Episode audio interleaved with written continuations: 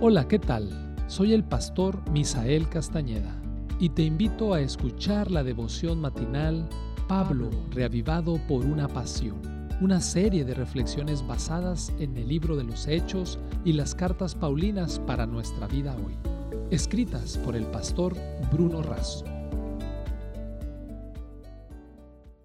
Hola, ¿qué tal? Bienvenidos a nuestra reflexión matinal del día de hoy, 16 de marzo. Te saluda tu amigo el pastor Zamora desde la ciudad de Monterrey. El texto para el día de hoy lo encontramos en Romanos 12.2. Dice la palabra de Dios, no os conforméis a este mundo, sino transformaos por medio de la renovación de vuestro entendimiento. El título es Transformados. El mensaje de Pablo es claro y directo, no conformarse al mundo, sino ser transformado. En verdad, a menos que seamos transformados, seremos conformados al mundo.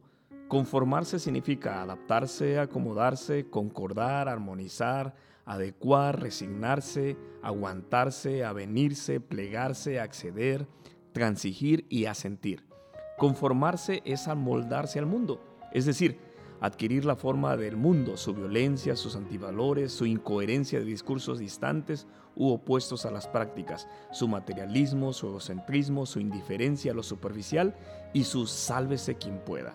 Somos bombardeados por la publicidad, influenciados por el ambiente, agobiados por un mundo exterior cada vez más fuerte y una vida interior cada vez más débil.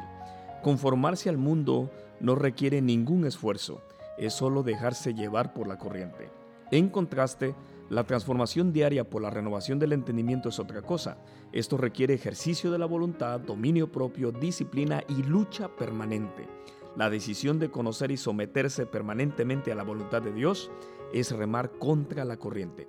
Es un vivir inconforme o disconforme con el mundo, no desde la crítica o la manifestación política, sino desde la conducta que armoniza y muestra el carácter de Jesús. Podemos ser influenciados por la cultura o influenciadores de la cultura. El ruego de Jesús no fue que fuésemos quitados de este mundo, sino guardados del mal.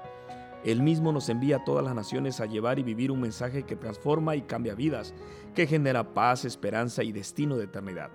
¿Hay alguna cosa en la que te estés conformando con el mundo? ¿Un estilo, un hábito, una práctica o una actitud? Necesitamos una transformación por medio de un pensamiento renovado. Mateo utiliza la misma palabra original que empleó Pablo para transformación, al relatar la transfiguración de nuestro Señor, cuando su gloria y su interior divino fueron claramente reflejados y evidenciados en su exterior. De igual manera, el creyente transformado lo muestra en su exterior y en su interior redimido por la sangre del Cordero. Esto es mostrar a Cristo en la vida diaria. Y esto solo ocurre cuando nuestra mente se renueva por la acción del Espíritu Santo en el estudio de su palabra y en el orar sin cesar. No te conformes hoy a este mundo y sus males. Necesitamos gente inconforme con el mundo, transformada por el Señor y fortalecida por su palabra. No digas, todo el mundo lo hace, porque Dios dice, no vivas como vive el mundo. No llevemos el mundo ni a nuestra vida ni a nuestra iglesia llevemos nuestra vida y la iglesia al mundo. Que Dios te bendiga.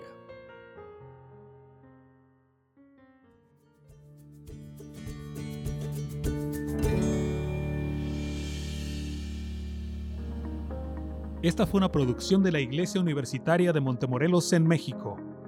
Te saluda el pastor Francisco Soto. Hasta la próxima.